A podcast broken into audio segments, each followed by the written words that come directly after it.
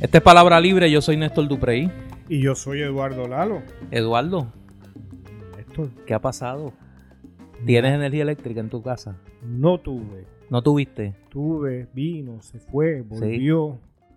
Fue como el viento. Como No la nada. lluvia. No es nada, ha sido el viento. Como la lluvia, los nubarrones. Así que Yo perdí la energía eléctrica. Nunca he perdido ni perderé la luz. Eh, así que la recuperé.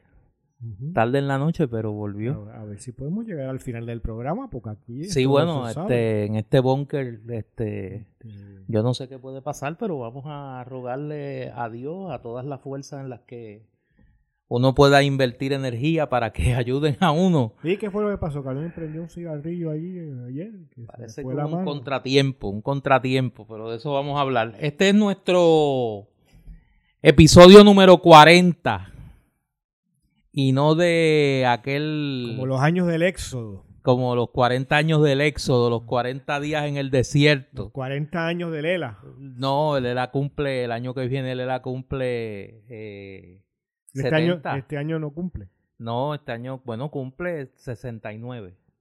O sea, que es El peor año que viene cumple 70 años. Que el pueblo judío estuvo 40 años. en el 40 desierto años, y nosotros vamos llevamos- para 70. Y llevamos más de 500 en el coloniaje, porque a la gente se le olvida que antes del ELA ya éramos colonia. Eh, este es el número 40. Como Alibaba y los 40 ladrones, eh, Puerto Rico superó esa marca hace tiempo. Así que lo de Alibaba ya no nos No, aplica. no eran los 60 y pico ladrones de Pedro Rosselló. Por eso ya nosotros lo- a Alibaba lo dejamos, lo dejamos atrás hace rato. Como el ELA. No, no, como, que dejó y al pueblo judío en el, Y como los ladrones de... pueblo- de- el pueblo judío en el desierto era un ñame. era un llame. Eh, es el número 22 de esta, de esta temporada. Número de Rubén Gómez, el divino loco. Eh, el 40, ¿quién, quién jugaba? con el- Némesis de los senadores de San Juan por mucho tiempo. Eh, el número 40. No es común, ¿no? No, no es Por lo menos en épocas pasadas. En ¿no? épocas pasadas, ahora mismo no recuerdo un pelotero así Ahora se le ponen cualquier número. estelar que haya tenido el 40. Ya yo me imagino que cuando los fiebros del béisbol escuchen este episodio, Te dirán pues ignorante. lloverán. Ah, no, no, además de las críticas, eh, lloverán los mensajes dándome nombres de peloteros que han usado el número 40. Así que todos serán bien recibidos, porque obviamente todos los días uno aprende. Bueno, la noticia que, ha, que cubrió la semana y que terminó la misma con broche de oro fue la primera semana de Luma Energy a cargo de la generación eh, de la energía en Puerto Rico, eh, de la distribución, perdón, porque la generación está bastante segregada.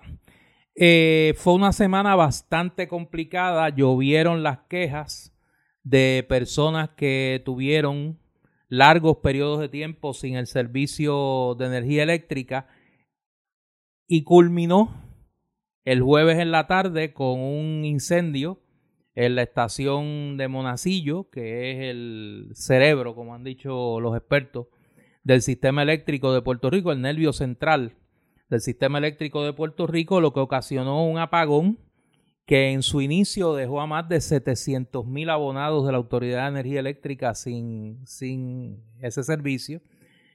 A medida que avanzó la noche, fue llegando el servicio Y yéndose.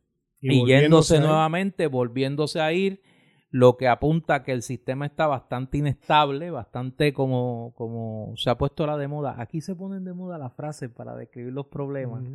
Y ahora la frase de moda es que el sistema es frágil. O sea, que no es resiliente. No, no es resiliente. Y entonces nadie ha definido en qué consiste la fragilidad del sistema de energía eléctrica en Puerto Rico, ¿no? Eh, es una situación, pues obviamente, que ha complicado exponencialmente la cotidianidad de la gente. Yo, yo hice, quiero darte, pensando en el programa, yo hice la noche del jueves un pequeño experimento de campo, ¿no? Y es que, Cuéntame, cuéntame. que salí, eh, a- bueno, en primer lugar a- con mi hijo menor, ¿no? Que, que ya mayor de edad, pero bueno, que es el menor. eh, eh, a comer, porque de hecho, habíamos hecho ido al supermercado en la tarde y pensábamos comer ahí en casa, pero con la ausencia de energía, pues optamos por ir a buscar a comer una pizza, ¿no? En algún sitio. Y luego de comer, eh, di una vuelta por la zona, digamos, entre la avenida Central y la avenida Roosevelt, por calle Escorial, por, por la de Diego, por Puerto Nuevo. Y eso era, eh, recordaba, lógicamente, no es ninguna sorpresa, los tiempos del huracán. O sea, era un apagón absoluto en esa Estaban los casos de estrés postraumático. Claro. Eh, eh, absoluto. No era una pequeña falla, como yo creo que se ha querido minimizar un poco, como que aquí, bueno, esto, tal. O sea, es que, que se dé una falla de esa magnitud, sin explicaciones, eh, deja un muy mal sabor, ¿no? más aún cuando ya yo hablaré de más detalles, no hablaremos de más detalles del contrato y de lo que ha pasado y demás, pero cuando el propósito de Luma no es filantrópico, ni experimental, ni científico, ni viene a probar un nuevo sistema de electricidad más eficiente y, y barato, sino viene a guisar, ¿no? viene a eh, como empresa con fines de lucro y que ha construido un, para, para llegar aquí, eh, parte de la construcción de un contrato de más de 400 páginas, complejísimo, con una cantidad enorme de salvaguardas que le aseguran a la compañía la inmunidad en casi todos los aspectos y la inmunidad no es otra cosa que un sinónimo de irresponsabilidad. No tiene que ser responsable por lo que ocurra y siempre la excusa va a ser la que tú acabas de elaborar. Esto ya viene de antes, esto lo dañaron los puertorriqueños, esto es frágil. ¿no? Mañana tendremos otras, otros términos, otras palabritas ¿no? que el relacionista público, los relacionistas públicos debidamente contratados por Luma a precio de oro, este, estarán endilgándonos a la, a, la, sociedad puertorriqueña para explicar su ineficacia. Hay una discrepancia eh, de tono que comenzó ayer y que todavía al día de hoy eh, que grabamos este podcast eh, no se ha disipado en cuanto al tono de la Autoridad de Energía Eléctrica el tono de Luma Energy y el tono del gobierno de Puerto Rico, desde el gobernador para abajo, sobre las causas de esta, de esta situación. Que no ha terminado. Que no ha terminado, ¿no? Eh, ayer, eh, cuando, cuando ocurre el evento el jueves, nosotros eh, grabamos este podcast viernes, las autoridades federales, el FBI asumió jurisdicción, está investigando el asunto y desde ayer ha habido toda clase de especulación sobre si esto fue un accidente o no. Y yo recordaba que además de discutir la situación del contrato de Luma, nosotros hablábamos en el episodio pasado de una tendencia bastante peligrosa en el país. Y de hecho esta semana yo tuve la oportunidad de, de participar en un conversatorio digital con la eh, doctora Alice Pérez, a quien le agradezco la invitación y estábamos hablando de ese tema. Alice es profesora de la Universidad Interamericana Recinto de Fajardo es, y es psicóloga.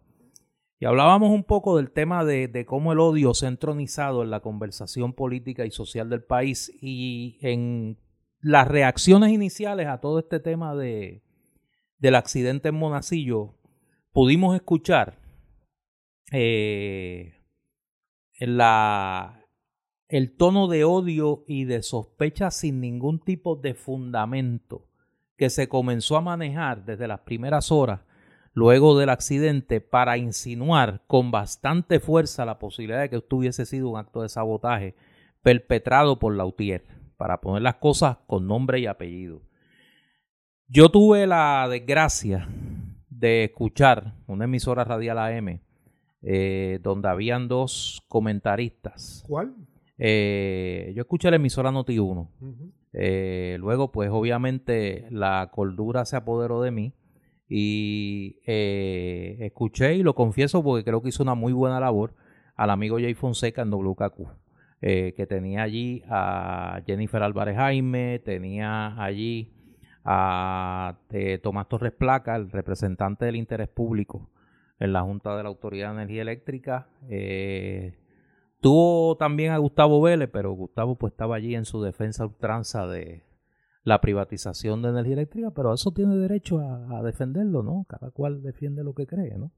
Eh, pero en términos generales hicieron una buena cobertura. Pero yo he escuchado a dos ciudadanos en Noti1 sin ningún tipo de despalpajo.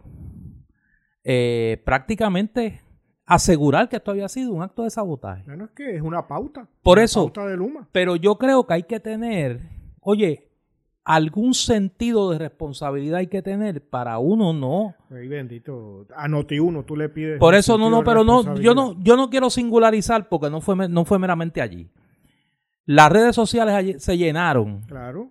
se llenaron de comentarios, se llenaron de inuendos, se llenaron de especulación. Y lo terrible de todo esto, porque que un loco grite fuego en un teatro y la gente salga corriendo no hay un problema.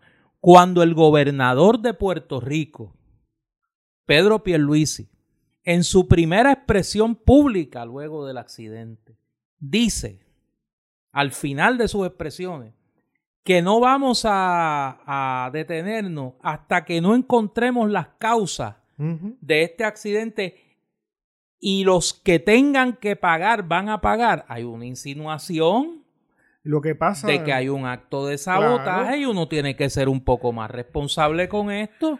La comisionada residente Jennifer González publica un tuit a minutos del accidente diciendo que lo que ocurrió en Monacillo y los apagones de la semana no son casualidad y que ella se ha comunicado ya con las autoridades federales para que investiguen esta situación. Oye, ¿Qué son esas dos expresiones si no es un inuendo de que aquí la causa de lo que está ocurriendo es un acto de sabotaje?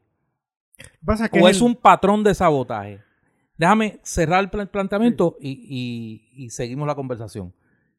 Mientras esa es la narrativa del gobierno, el gobierno le ha hecho las relaciones públicas a Luma que lo único que ha dicho públicamente es que la luz se fue, que hubo un accidente, que iban a irla reponiendo en 6 8 horas y que ellos no saben realmente qué fue lo que pasó y que todavía continúan investigando.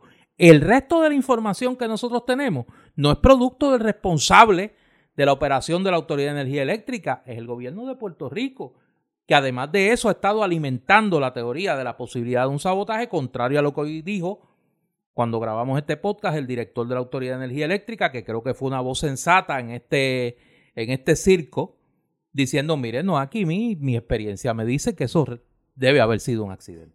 Lo que pasa, Néstor, es que es el mismo ecosistema, por llamarlo de esa manera. Lo que tú oyes en Noti1, que ya es una emisora que vive go- de los gobiernos, de, sobre todo del Partido Nuevo Progresista y de la casta que está ahí envuelta, no tiene programas de, de- prensa. Eso no es una estación periodística, aunque haya algún periodística, periodista que participe en algo allí para ganarse la vida. Eh, y seguramente los que escuchaste, me imagino cuáles son, son gente a sueldo, su labor, aunque no sea directamente su sueldo pagado por el gobierno o por los grandes intereses, pero es indirectamente, ¿no? Eh, su función es generar ese tipo de acusación, porque esto no es un inuendo, esto es una acusación infundada. Y los oyentes de Noti1 y de otras emisoras migran a las redes sociales inmediatamente, por lo menos ciertos, eh, algunos entre ellos, ¿no? Y hacen la imitación de los eh, figurones, ¿no? Que hablaron en ese programa que tú mencionas. Y a la misma vez, los relacionistas públicos del gobierno le están organizando a Pierre Luis y él mismo, ¿no? Y a la eh, comisionada residente, ¿no? El, el discurso para que de esa manera no se ve responsabilidad alguna de parte del gobierno y de Luma y se eh, se criminaliza un proceso que no tiene nada que ver con, la con, con el crimen, sino con la incompetencia. Déjame hacer una acotación eh, breve para que no haya espacio al equívoco ni a la mala intención, que yo sé que no falta, pero quiero tratar de limitar su capacidad de acción. Eh, tengo que decir, a contrario censo, que escuché, antes de escuchar a estos dos ciudadanos, a Quique Cruz, que estaba junto con Migdalia Rivera, relacionista pública de mucha experiencia en Puerto Rico, y me parece que ambos en los minutos inmediatamente posteriores al accidente, que eran los que estaban al aire en, esa emisora, hicieron una gran labor de tratar de bajar el diapasón de la demagogia y de la especulación. Y, en eso, y eso lo quiero reconocer porque tanto el propio Quique Cruz como Migdalia Rivera estaban recibiendo los mensajes y viendo la interacción que se estaba dando en las redes sociales, donde ya comenzaba toda esta madeja de especulación y ellos fueron muy responsables en ese sentido. Posteriormente, pues entró otra gente al aire y es la, la situación a la que me refiero. Yo ni sé quiénes eran, este, pero los escuché. Gracias a Dios que pues me vuelvo y digo, me iluminó la cordura y eh, cambié. Pero es una situación muy peligrosa y me parece que es muy irresponsable. Esa toxicidad a la que tú aludías, ¿no? Del odio y de, de la desinformación. es un negocio Puerto Rico. Hay eh, empresas como esa misma que estamos hablando, no hay que decir, Noti1, que ha vivido por décadas de eso, ¿no? Eh, y así otras, ¿no? Guapa Radio. Y es, peor, eh, a las que tenían cierto y tienen, conservan cierto nivel periodístico, están siendo colonizadas también, ya, por ese aparato que todo lo compra, ¿no? La, la, la, yo en el episodio pasado aludía a unas instancias ¿no? donde eso ya lo veía ocurriendo. Eh, todo es pauta en los medios de comunicación.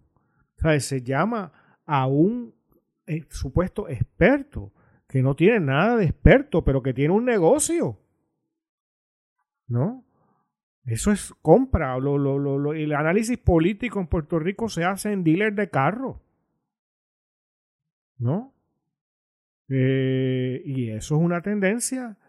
Me podrán decir que mira, es que así nos ganamos la vida y así es el negocio hoy.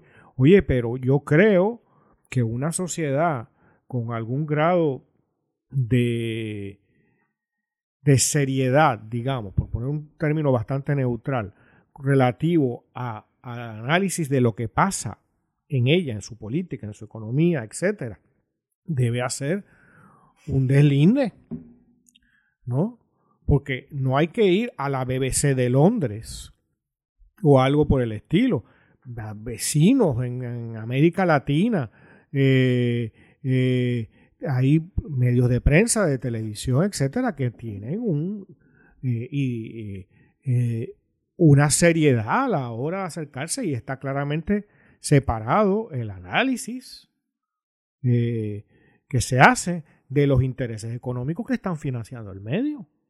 Sí, yo, yo creo que hay que tener mucho, mucho sentido de responsabilidad en este momento que vive, que vive el país.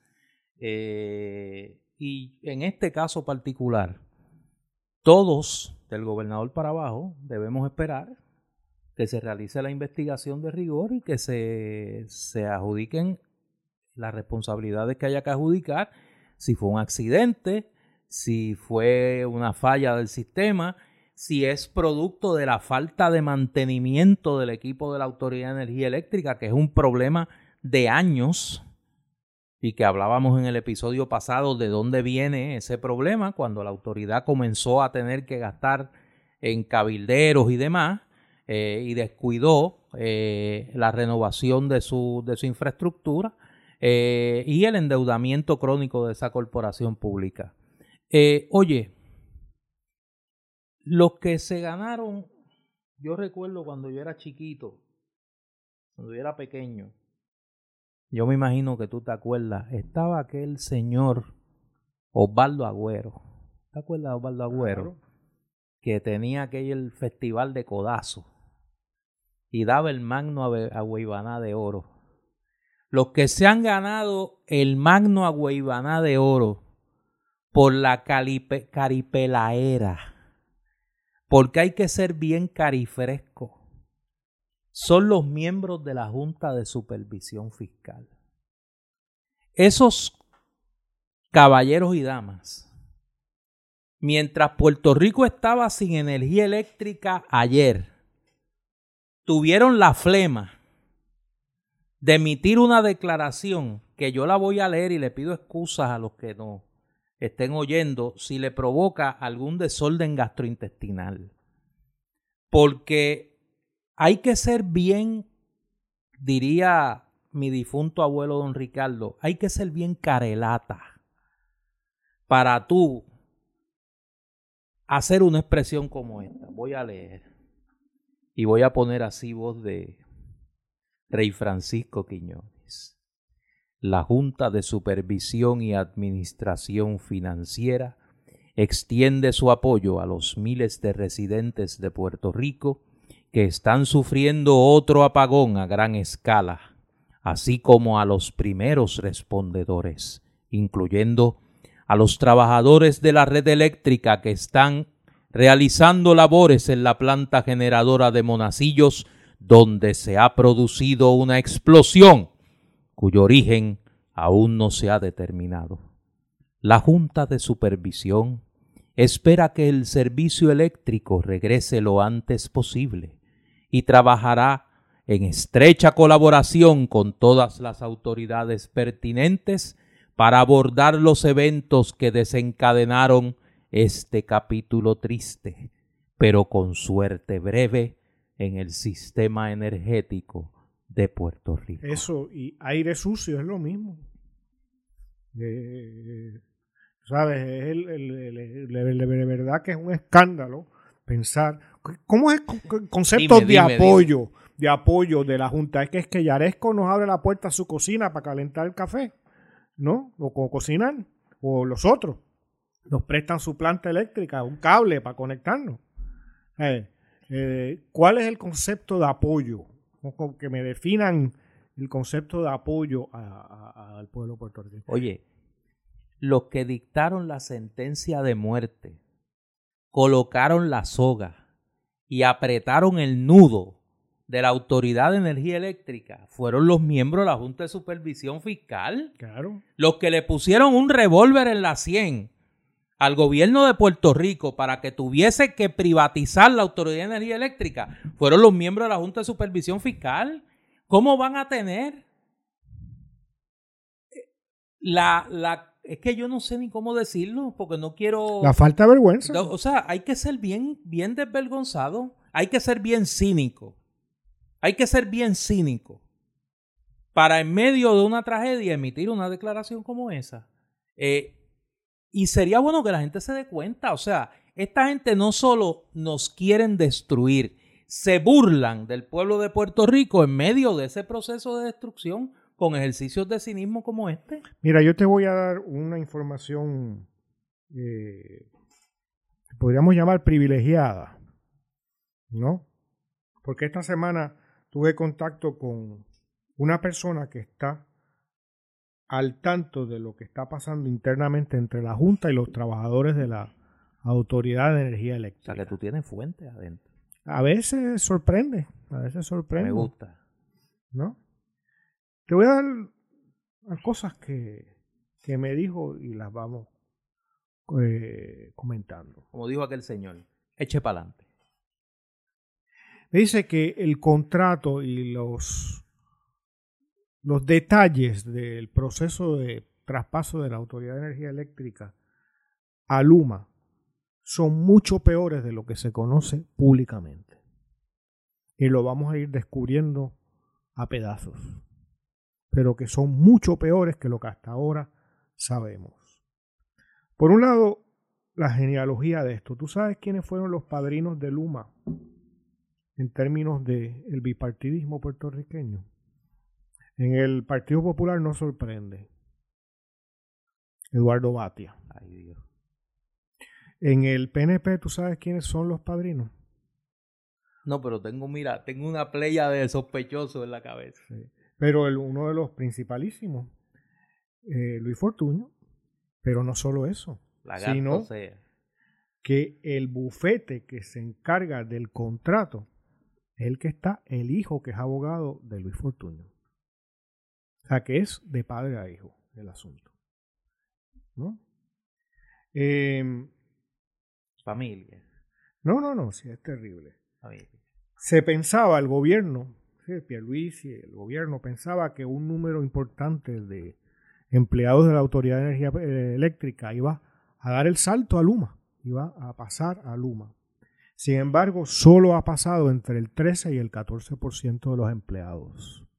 Estos no son, qué sé yo, el conserje, el, que guarda, el guardia que cuida el estacionamiento por la noche, sino gente con un conocimiento altamente técnico. La memoria histórica de la autoridad, que, se que tiene la pericia para Exactamente, que sabe cómo esto funciona, etcétera. Solo hay entre un 13 y un 14%. Por eso es entonces, déjame colocar esa, una nota al calce, por eso uno entiende la oposición del gobernador para abajo al proyecto que se está promoviendo en la legislatura para hacer a Luma patrono sucesorio de la Autoridad de Energía Eléctrica y que tenga que asumir la responsabilidad por los empleados. Parece que el caos interno, y esto es lo que ocurre con el apagón de estos, los apagones y el, incendio ayer en Monacillo, eh, nos lo explica porque el caos dentro de Luma, según esta fuente, que está dentro en las negociaciones, eh, es dramático. Y de ahí que Luma se haya visto obligado a hacer contrataciones a la desesperada, porque no tiene empleados y no tiene empleados formados. ¿no? De ahí que están haciendo estas ofertas de empleo, eh, ya buscando gente aquí, fuera de aquí, etc. De ese 13 o 14% de empleados que se quedaron, ya muchos están descontentos y están en proceso de retirarse o de renunciar. Pero aquí esto es algo que a lo mejor no se ha hablado públicamente, quién sabe si somos nosotros los primeros en enunciarlo. Esta persona me asegura lo siguiente, Néstor que Luma ha cometido varios actos de vandalismo, hablando de sabotaje, que ya está comprobado que Luma ha cometido varios años, varios actos de, de vandalismo, como por ejemplo ruptura de cerraduras, candados, etcétera, para acceder a áreas de la Autoridad de Energía Eléctrica que no están incluidas en el contrato. Es decir, que eh, esto es como que en el contrato está establecido, según él me explicaba, esta persona me explicaba, que eh, eh, Luma puede disponer de los cuartos, qué sé yo, de las áreas 1, 2, 3 o A, B, C, D y E.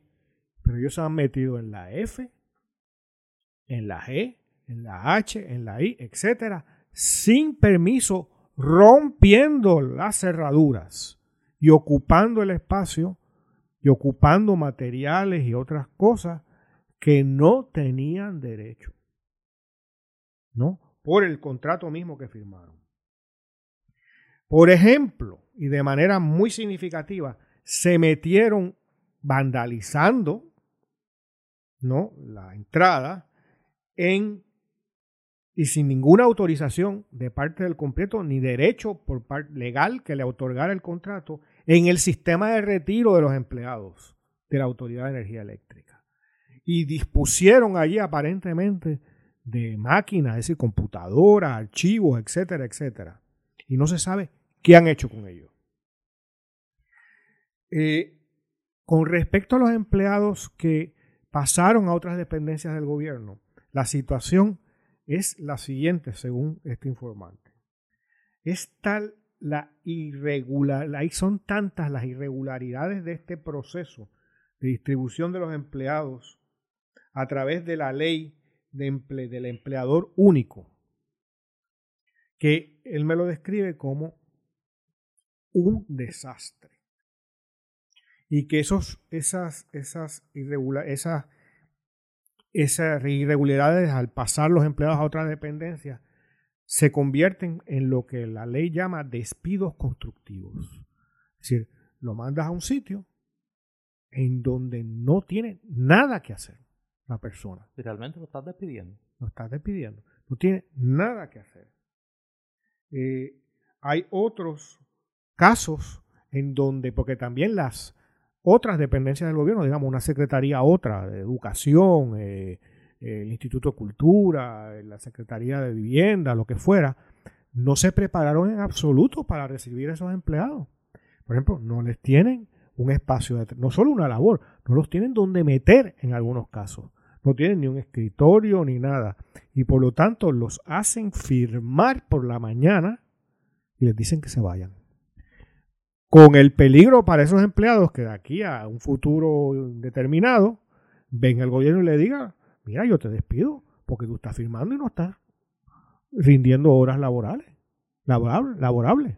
No estás rindiendo ningún trabajo. Sin embargo, eso es lo que le piden las autoridades de esos departamentos o de esas secretarías en donde han ido a parar empleados diestros que no, no acaban en algo que no, no, tiene ningún sentido. Y que no están haciendo nada en la agencia donde los, los asignaron. Él me dice, de hecho, que no hay ninguna coordinación en la, entre las agencias y el gobierno con relación a los empleados de la Autoridad de Energía Eléctrica, a pesar de todo lo que se dice y todo lo que le pagan a los relacionistas públicos de Fortaleza.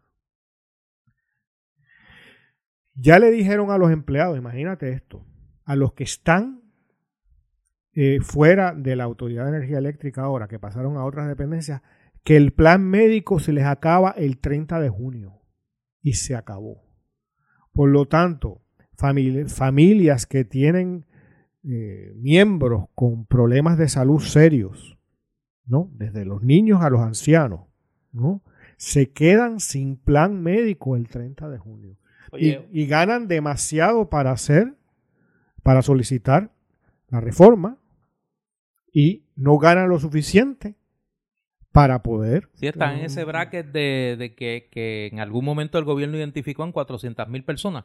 Sobre lo que señalabas de los empleados, eh, recuerdo que en algún momento, hace pocos días, el senador Juan Zaragoza había hecho una expresión de que el gobierno tenía que absorber 3.000 empleados de la Autoridad de Energía Eléctrica. Ese es más o menos el número que dio Juan eh, Zaragoza en aquel momento. Eh, otra cosa, sí. Eh, imagínate tú, son 3.000 sin ninguna preparación. El gobierno no tiene plan. El gobierno no le ha pedido a los secretarios de las distintas dependencias gubernamentales, mira, tienes que absorber a esto, hay que ponerlos en algo que nada. Es al garete. Al garete. Buscando que renuncien. ¿no? Con, ese espíritu de bienestar, ¿no? De buscar el bienestar. Y de hacerle, no, de hacerle el negocio más lucrativo a Luma. Eh, esta fuente igualmente me asegura que el número de pleitos contra Luma y contra el gobierno de Puerto Rico va a ser un verdadero problema para ambos, porque es una avalancha va a haber un embotellamiento en los tribunales, en los tribunales. Los tribunales porque han violado cuanta cosa hay, derechos laborales, eh, privacidad, etcétera, ¿no? Una infinidad de cosas. Y está cayendo un aguacero de pleitos. Eh, ya comenzando a caer un aguacero de pleitos sobre Luma y el gobierno de Puerto Rico. Increíble. Y esto es algo que se habla prácticamente nada en Puerto Rico hasta ahora. Ojalá aquí lo, estemos trayendo y que abra una discusión más allá.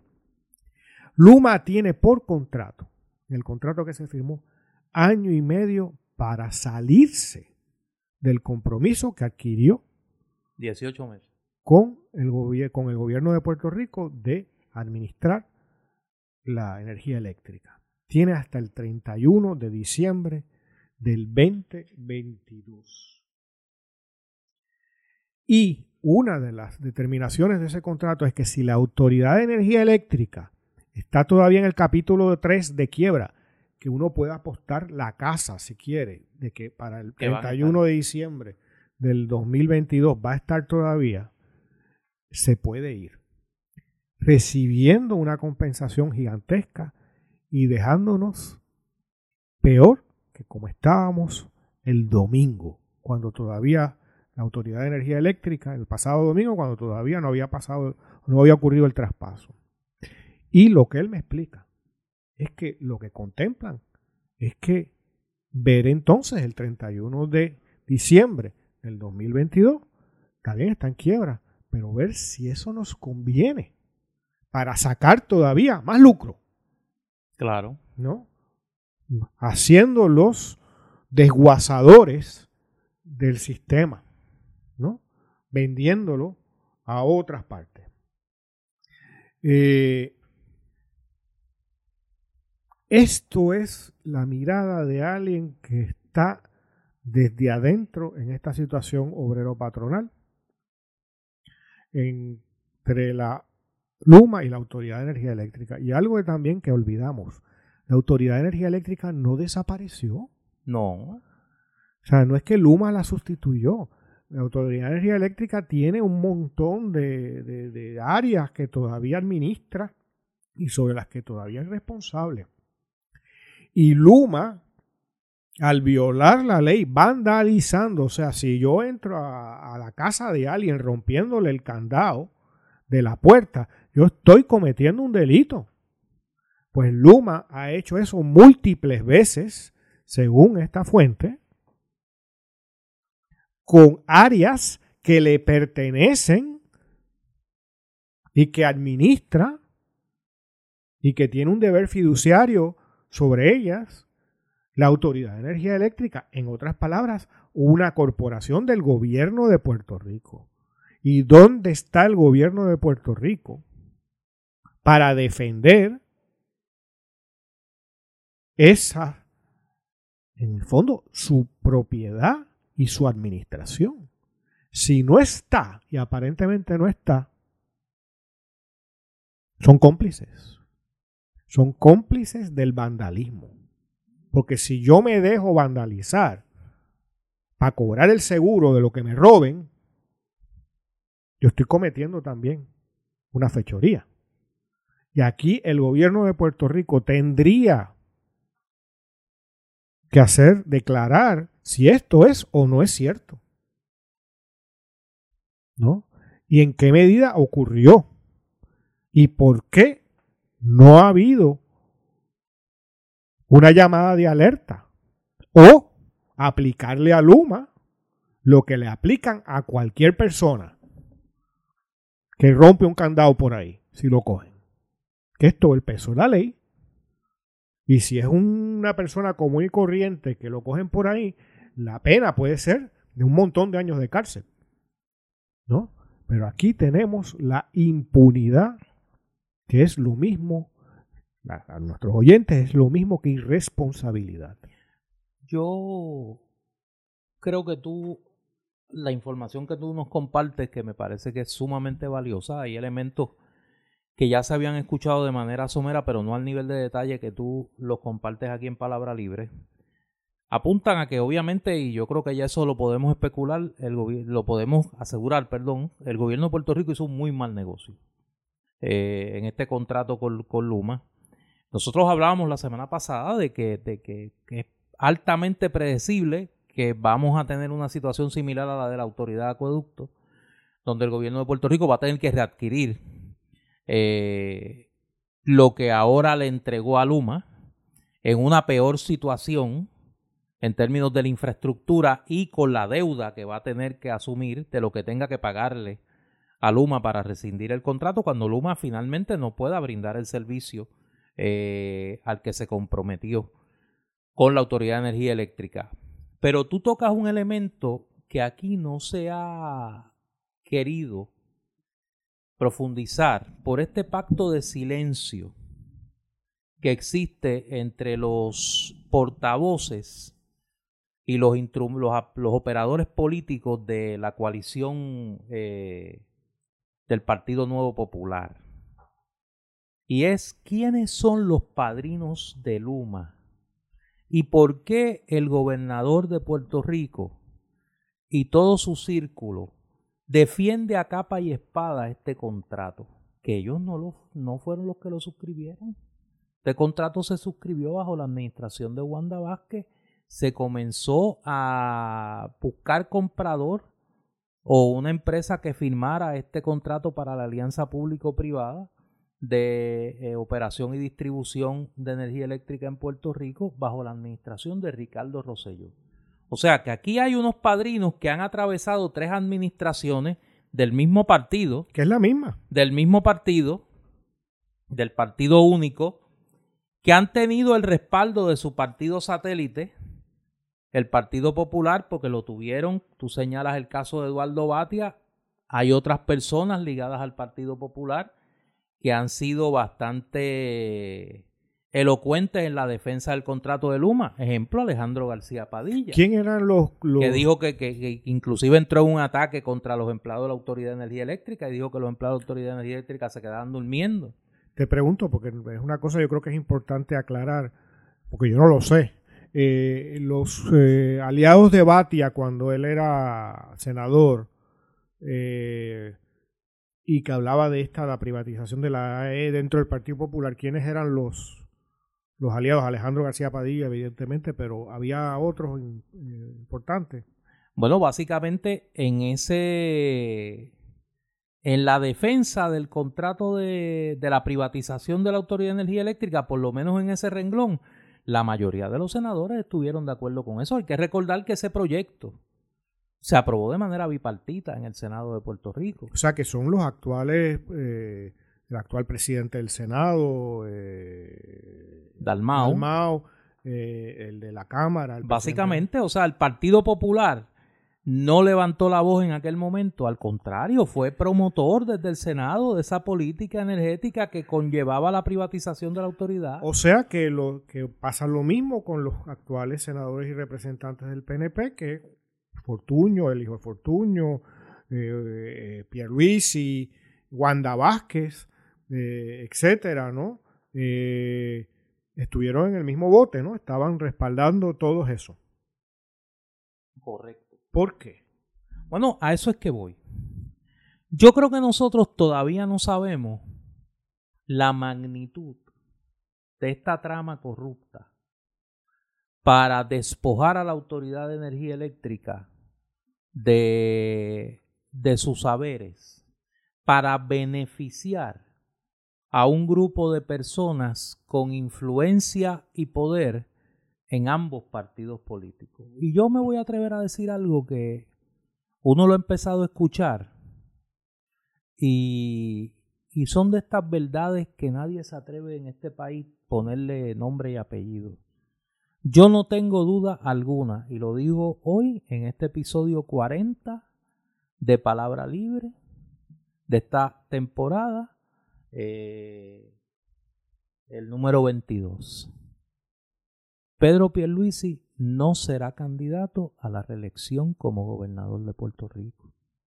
Veremos a Pedro Pierluisi cuando se acerque el momento de la erradicación de candidaturas decir que ya él ha logrado su propósito, que era eh, sanear las finanzas del país, comenzar una relación con la Junta de Control Fiscal constructiva ya reclamará que ha aprobado uno o dos presupuestos en acuerdo con la Junta de Control Fiscal y que ha llegado el momento en su vida de dedicarse a otros asuntos, eh, a su familia. A disfrutar la vida. A disfrutar la vida, a disfrutar sus nietos, a vivir, eh, aspirar a que en el segundo término de Joe Biden o el primero de Kamala Harris lo nombren en un puesto en la administración demócrata o irá a engrosar las filas de un bufete en los Estados Unidos. Y veremos a los principales personeros de la administración Pierluisi, como vimos a los principales personeros de la administración Roselló, como vimos a los principales personeros de la administración Fortuño, abandonar el país. Abandonar el país. Los veremos los veremos fuera de Puerto Rico después que dilapiden a la Autoridad de Energía Eléctrica y le toque a la administración que venga en el 2025, que yo espero que sea una administración de la alianza más que necesaria que hay que hacer aquí para acabar de sacar del poder al bipartidismo corrupto y ganar una elección a nombre del pueblo de Puerto Rico, que no gana una elección desde 1940 en este país para que se sepa la verdad de quiénes son los padrinos y los beneficiarios de este negocio corrupto. Lo peor, lo peor, no lo sabemos. Y lo vamos a saber. Yo estoy seguro que lo vamos a saber, como supimos quién se benefició de la privatización de la PR22, como supimos quién se benefició en su momento de la privatización de la Autoridad de Acueductos y Alcantarillado. Es que no nos acordamos quiénes eran los padrinos de ondeo y los padrinos de la compañía de agua. Y aquí estamos en un esquema peor. Estamos en un esquema peor y lo vamos a saber. Y por eso es que yo me atrevo a decir, yo estoy seguro que el gobernador Pierluisi no va a ser candidato a la reelección. Y esos de ondeo y eso de, de las autopistas y demás, te pregunto, Néstor, ¿se parecen? ¿Las direcciones son parecidas? ¿Viven en el mismo, mismo número de la misma calle, más o menos? Sí, ya los verá. Ya los verá. Ya los verá. Y vamos a ver, lamentablemente, para las personas que todavía militan en el Partido Popular, van a ver el contubernio y van a ver es que, cómo son socios. No es el futuro. Por la pregunta que te hice hace un momento. Por si ya eh, eh, los que votaron apoyaban a Batia son los mismos que son electos ahora. Por eso. Es que ya no es, no es, algo que va a pasar. Ya, ya son cómplices. Lo que yo quiero insistir es que lo peor de esta trama corrupta, nosotros no lo sabemos. Ah, no, claro. Y cuando nos enteremos va a ser triste para el pueblo de Puerto Rico. Pero ya veremos, el tiempo es implacable. Eh, Hablando de tramas corruptas, Néstor, ¿qué te parece la sentencia de Kelleher? Antes de eso, vamos a lo de ah. Kelleher, pero antes de eso, para tener un poco de frescura en el espíritu. Una pausa, una, una pausa. de frescura en el espíritu, porque estos temas me dan eh, ansiedad. Oye, esta semana llegaron al candil varios libros interesantes. Hay una biografía que se publicó hace algunos años y que su autora ha revisado sobre Ernesto Che Guevara. Eh, la escribió el destacado escritor mexicano Paco Ignacio Taibo II. Eh, Ernesto Guevara, también conocido como el Che. Es buena. es una. Se muy bien. A mí es la más que me gusta. Me parece que es la más intelectualmente honesta está entre la de Jorge Castañeda, que tiene su tiene, su, pique. tiene su pique, y la de John Lee Anderson, que es una biografía muy bien documentada. De hecho, John Lee Anderson lleva años trabajando una biografía de Fidel Castro, que yo espero que cuando la termine sea la biografía canónica de Fidel. Este, pero a mí me gusta más la de, admito, la de Paco Ignacio Taibo II, es la que uso, eh, porque tuvo acceso a los archivos cubanos. Y los historiadores sabemos que los cubanos son muy celosos con el acceso a los archivos del gobierno de Cuba y a, a Taibo le dieron ese Anderson No, los tuvo. Yo creo que Anderson los tuvo en la segunda edición. Él hizo una primera edición y luego revisó y tuvo acceso a, a los archivos cubanos. Pero con Taibo parece que fueron más, eh, fueron más generosos en el acceso y por lo menos a mí insisto que me gusta más.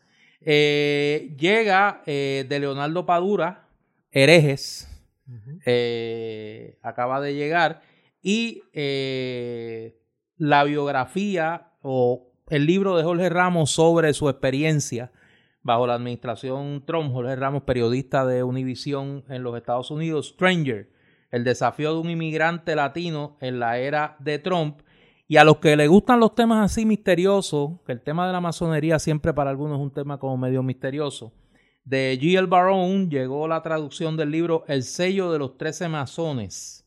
¿Quién está detrás de la sociedad secreta que controla el destino del mundo? Es un libro publicado por Editorial Planeta. Y este fin de semana hay dos actividades en el Candil. La primera, esta le va a gustar a mucha gente se presenta el libro Recetas Contadas, la cocina de una periodista de la maestra Wilda Rodríguez. Hablé con Wilda esta semana. Ajá. Sí. está conspirando algo interesante. Te dio una orejita de algo para comer. No, no, ella siempre, no, no, eso es mano santa, muchacho. Eso, esa mujer tiene, pericia, mano santa. Pero dile que tire algo para acá. no, vamos a ver, vamos a ver. Hay que, hay que hacer algo. Eh, y Wilda, que además de ser una gran periodista, periodista de raza, como me gusta decir, eh, y una historiadora eh, que está, viene con algo chévere, pero no la voy a madrugar. Después ahí me dice bochinchero. tiene un libro interesantísimo de recetas que se presenta este sábado 12 de junio a las 2, a las 3 y media de la tarde, a las 3 y media de la tarde en el Candil. Y el domingo, no se confunda nadie, se presenta a las 2 de la tarde un libro que se llama Sábado.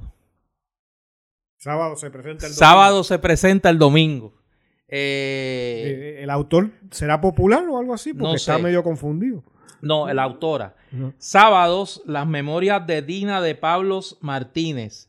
Eh, los textos que componen recopilan pedacitos de su historia y voy a leer, son el comienzo entre dulce y amargo del proceso de desenmarañar la madeja de lo vivido. Ha sido un ejercicio de introspección y análisis desde el prisma de Dina, la mujer madura dispuesta a compartir contigo en un estilo simple, tropical y cotidiano. Pues este libro, que se llama Sábados, se presenta domingo, 13 de junio, a las 2 de la tarde en Librería El Candil. Recuerden que los libros de El Candil los pueden eh, adquirir no tan solo yendo eh, a la librería allá en Ponce, sino a través de la página web de El Candil.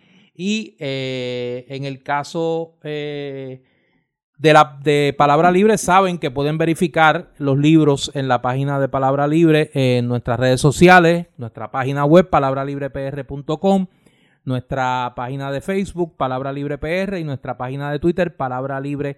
En esas páginas también, así como en todas las plataformas de podcast, pueden acceder a los episodios pasados de Palabra Libre para que vean lo que luego escuchan en boca de los analistas, lo escuchen primero de dónde salió, de palabra libre. Oye, Néstor, el, el, el, libro ese sábado que se presenta un domingo. Domingo. ¿Tú no crees que tú no podrías eh, llamar al comité central, de, digo, comité municipal de Ponce del PPD para que, lo auspicie? Oye, que estaba allí al frente. Pues sí. El comité municipal del Partido Popular estaba al frente del Candil. Es como, como libre y asociado. No, pero sábado, el domingo. En Ponce ganaron los populares. ¿Y eso crea algún cambio en, Pues mira, para que se emocionen mis antiguos correligionarios, yo creo que sí. En Ponce yo creo, y lo digo sin ningún empacho, yo creo que la, la victoria del doctor Luis Irizarri Pavón, el equipo que ha conformado en la gestión municipal de Ponce, conozco a muchas de las personas que están trabajando allí he visto, por lo menos en las redes sociales, no he ido a Ponce, tengo que decirlo, pero lo que he visto y lo que he escuchado es que eh, realmente se, se, respira un aire diferente. El progreso se vive. No, no, no, no, yo creo, mira, está hablando en serio, hablando en serio, yo creo que lo que hizo Mayita Meléndez en Ponce no tiene parangón. Claro, es que es difícil hacerlo en términos, peor. En términos de destruir toda una obra eh, hecha en Ponce y destruirle la autoestima a los ponceños. Y en ese sentido yo creo que, esa candidatura del doctor Irizarry Pavón, y lo reflejan los números del resultado electoral, logró recoger eh, una gran cantidad de, electores que no eran necesariamente populares, incluyendo mucha gente del PNP. Eh, yo, yo tengo que decir que me parece que es de los pocos experimentos de gobernanza municipal en el país que va a presentar un saldo positivo en comparación a su anterior. Conozco al doctor, una persona muy seria. Conozco, pues, por ejemplo, la vicealcaldesa, es eh, la amiga Marley Cifre y tienen un equipo de trabajo allí de gente honesta, de gente buena, que me parece que tienen a Ponce como prioridad y no la politiquería, como era el caso de Mayita, ¿no? Y, la, la, y convertir a Ponce en un refugio de los contratólogos del PNP que se iban quedando desempleados encabezados por Santini, que terminó allá, y de Bonnie and Clyde. Y los de O'Neill, de Guaynao. No, y Bonnie and Clyde, que era una tribu beduina, que luego de chupar todo lo que pudieron acá en San Juan. Con perdón de los beduinos. Sí, sí, pues se fueron allá, instalaron su campo allá en Ponce, en las letras, con mallita. Y allá se llevaron otra gente que se quedaron desempleados cuando Santini y pues medraron el presupuesto de Ponce. Así que sí, respuesta larga es que sí. Yo creo que en Ponce el cambio se está viendo. Pues ojalá, ojalá. Sí, sí, sí, ojalá sí. sea así. Y pero- Victoria Ciudadana tiene un buen re- legislador municipal allí. Eh, así que, que yo espero cosas buenas de él en el futuro. Pero te preguntaba, ¿qué tú crees de, de la proyecto de sentencia a, a Kelleher? Una charlatanería. ¿Eh? que demuestra, que demuestra que aquella frase que decía eh, mi querido amigo y ex secretario de Justicia, Roberto Sánchez Ramos, que le costó tanto en términos de la crítica, hasta un regaño del Tribunal Supremo de Puerto Rico, de que en Puerto Rico había una doble vara. En la justicia se deja ver. En la misma semana que todo el Estado le tiró el peso del sistema de justicia criminal a Eliezer Molina y a sus acompañantes por el delito de haber ido a protestar ante lo que era un crimen contra el pueblo de Puerto Rico en términos de una construcción en la zona marítimo terrestre en Rincón, a Julia Kelleher, luego de haber defraudado la confianza del pueblo de Puerto Rico, luego de haber eh, desarrollado todo este esquema de corrupción, pues básicamente le hicieron como los angelitos en esto no tiene nombre. La cogieron y le dieron así en la mano y le dijeron, eso no se hace. Y en seis meses andas por ahí fresco y Mm. fragante. un buen amigo eh, que le agradezco no la información me decía esta semana que en la práctica en Puerto Rico hoy en los tribunales un robo a mano armada que no dispares a nadie que no hieras a nadie que no este bueno que no le hagas daño físico a la persona que meramente le robes sin herirlo, sin matarlo, sin nada. Lo mínimo de sentencia, ¿sabes cuánto es? ¿Cuánto es? 25 años. Eh, Kelleher robó. En la práctica robó. No es que le sacó la cartera de la, de- de- de- del bolsillo de atrás a alguien, del pantalón. ¿No? Pero estaba obteniendo por comprar un apartamento, le daban un bono de 12 mil dólares por haber traspasado una escuela por un dólar. Eh, yo te quiero transmitir la reacción de mi hijo de 18 años cuando se enteró de esta noticia. Cuando se enteró de esta noticia, y es que su escuela elemental, que fue la, fue la Juan Román Ocasio, del barrio Juan Domingo en Guaynabo, escuela ejemplar en muchos sentidos que había sido restaurada tanto la planta física como eh, eh, haber traído gente que se dedicaba casi a, mejorar escuelas dentro del departamento de educación. La habían sido habían ido a esa escuela. Y yo doy fe del buen trabajo que se hizo en esa escuela con mis hijos. Otro de mis hijos fue también allí se graduó allí también la escuela elemental. Eh, y él estaba indignado con la sentencia de Keller, que me sorprende porque tampoco es un muchacho que está en la última del día de la política ni nada de eso. Pero él estaba indignado y lo que me dijo, está en su frase, esa fue la que cerró mi escuela. Es decir, que ya se había ido de ahí, ¿no? Porque era mucho mayor, ya había acabado, pero quedaba reciente tremendamente la pérdida de la memoria histórica. Es decir, que ese plantel que estaba en buen estado es ahora una ruina en un pastizal y que ya no hay maestros a volver a ver, que ya no hay nostalgia, ¿no? Ya solo queda una imagen cerebral en su memoria de lo que fueron seis años en una escuela. Eh, una persona, y ya tú sabes, eh, tú hablabas con mucha generosidad de pues, una columna que yo escribí y te agradezco mucho en un episodio pasado, no tus palabras. Eh, La tú- verdad no se agradece. este, tú sabes ¿no? lo que yo puedo pensar sobre esto. Pero esta señora era alguien que el gobernador Fortuño, perdón, el gobernador Rosselló, decía que era una funcionaria de clase mundial. ¿Sabes? Imagina. ¿Dónde está el pudor a la hora de hablar? Claro, solo eso lo puede decir un imbécil de clase mundial, ¿no? ¿Eh? Porque nadie eh, se, se pone su mano en el fuego por, por alguien que tú sabes evidentemente que tú has puesto ahí para dar el tumbe. Claro. Y se sabía de todo y no nos olvidemos que quien se reunió con Julia Kelleher para gestionar a nombre de un ente privado contratos en el Departamento de Educación fue el hermano del gobernador de entonces, Ricardo Rosselló, que era abogado o cabildero de una de estas de estas firmas que estaba detrás de la adquisición de las escuelas. Mira, para los que no lo sepan y digan de qué está hablando esta gente, esta semana eh, Julia Kelleher se declaró culpable de dos cargos por delitos de conspiración para cometer fraude electrónico y conspiración para cometer fraude electrónico de servicios honestos.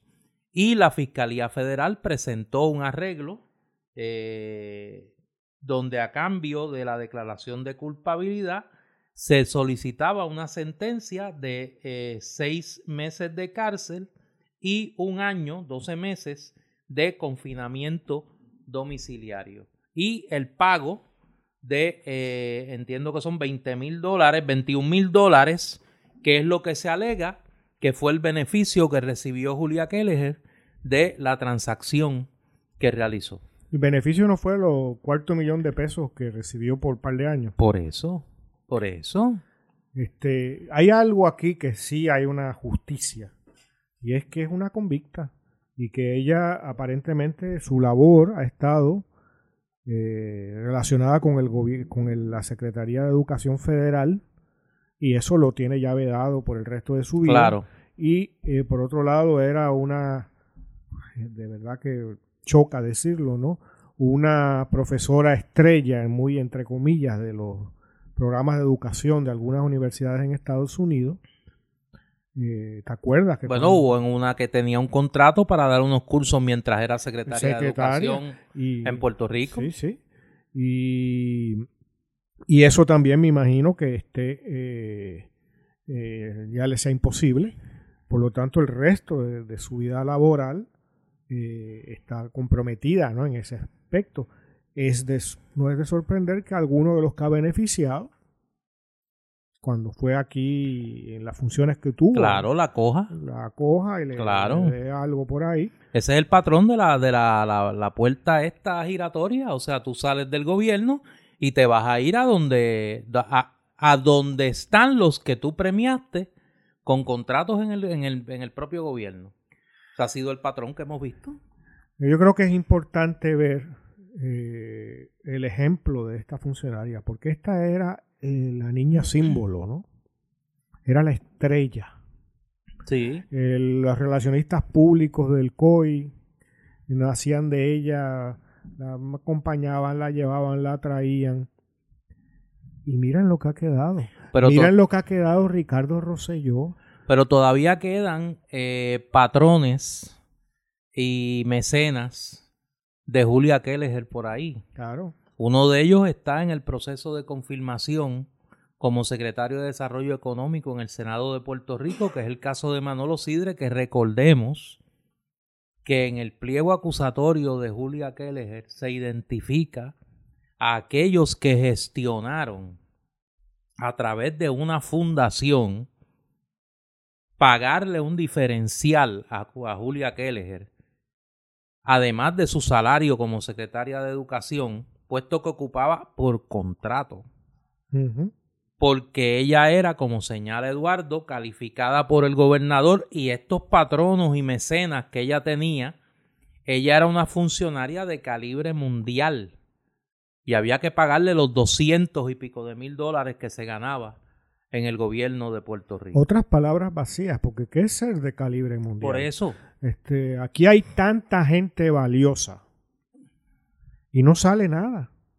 Yo acabo de ver de un buen amigo el video que acaba de salir. voy a ponerlo claramente. eh, eh, el guitarrista y compositor Hermelindo Ruiz Mestre de San Sebastián. De Las Vegas del Pepín. Un, un video de él con músicos de la Cleveland Orchestra, que es de las mejores orquestas del mundo, tocando una, una versión eh, de él, ¿no? un arreglo de él, de una danza puertorriqueña para guitarra y cuarteto de cuerdas. Eso no aparece en la prensa en Puerto Rico, eso no aparece en Noti1, ni, ni de sueño. Y así hay legión de puertorriqueños y puertorriqueñas que son, sí, no hay que ser tan pretenciosos de calibre mundial, decir esas necedades, pero gente que es capaz claro. y exitosa en su campo. Y en el tema educativo nosotros tenemos ejemplos de sobra de educadores y educadoras puertorriqueñas, puertorriqueños, que no solo aquí, fuera de Puerto Rico se reconoce su talento y que lamentablemente el gobierno de Puerto Rico no cuenta con ellos para nada. Porque no el propósito no es, como hemos hablado tantas veces en palabra libre, el bien común. Y eso ha sido abandonado, no es más, nunca ha existido en la colonia puertorriqueña. En el bipartidismo puertorriqueño no ha existido el bien común. Es el menos común de los bienes. Sí, y en su momento, cuando pareció haber un progreso y, un, y hubo una transformación en Puerto Rico, se obró esa transformación no para crear una sociedad que iba a ser mejor, sino para crear una sociedad de consumo, para potenciar otros tipos de explotaciones.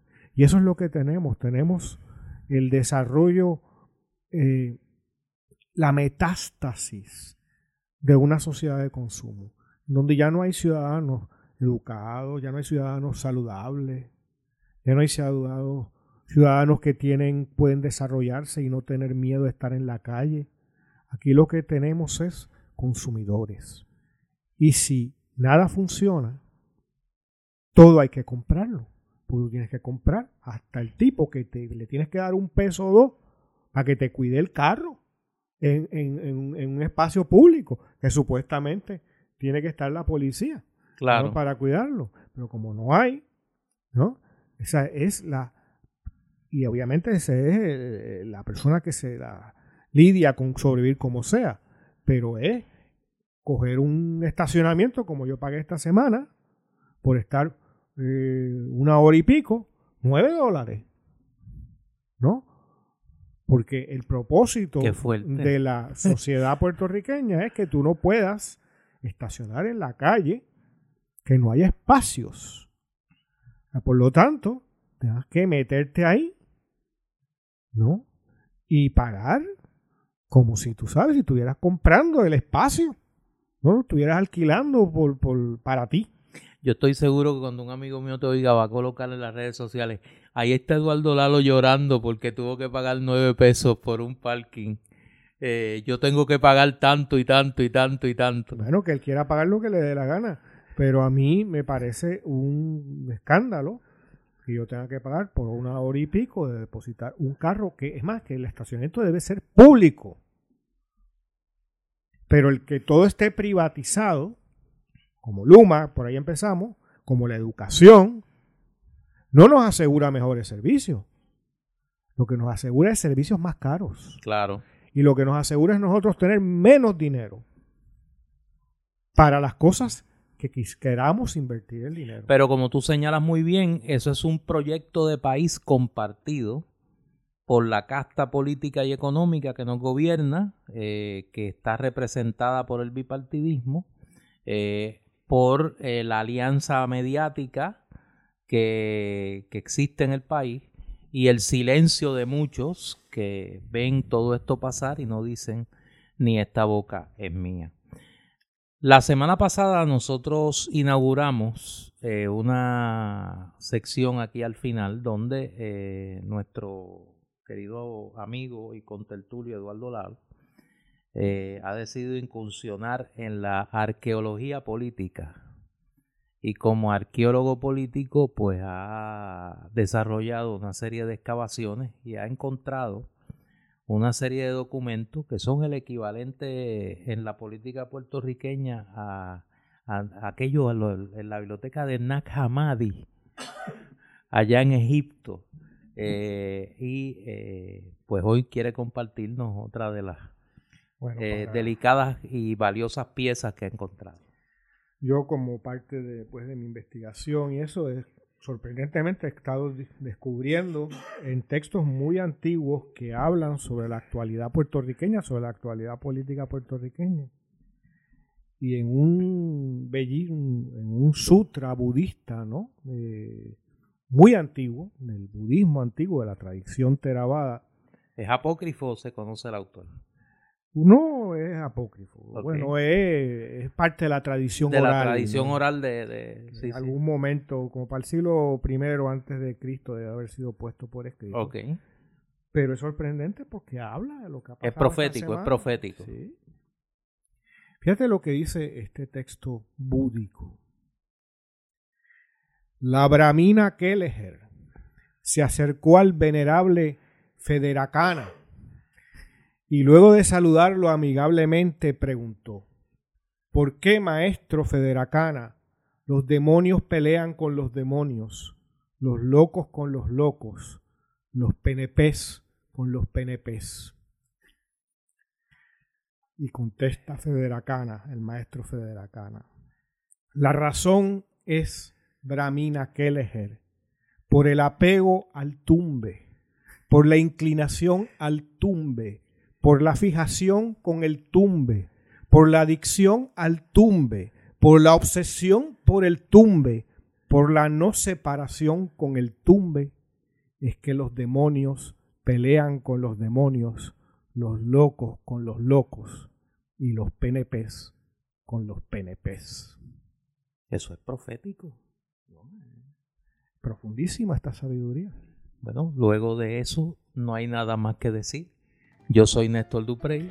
Y yo soy Eduardo Lalo. Esta es Palabra Libre. Nos escuchamos en una semana.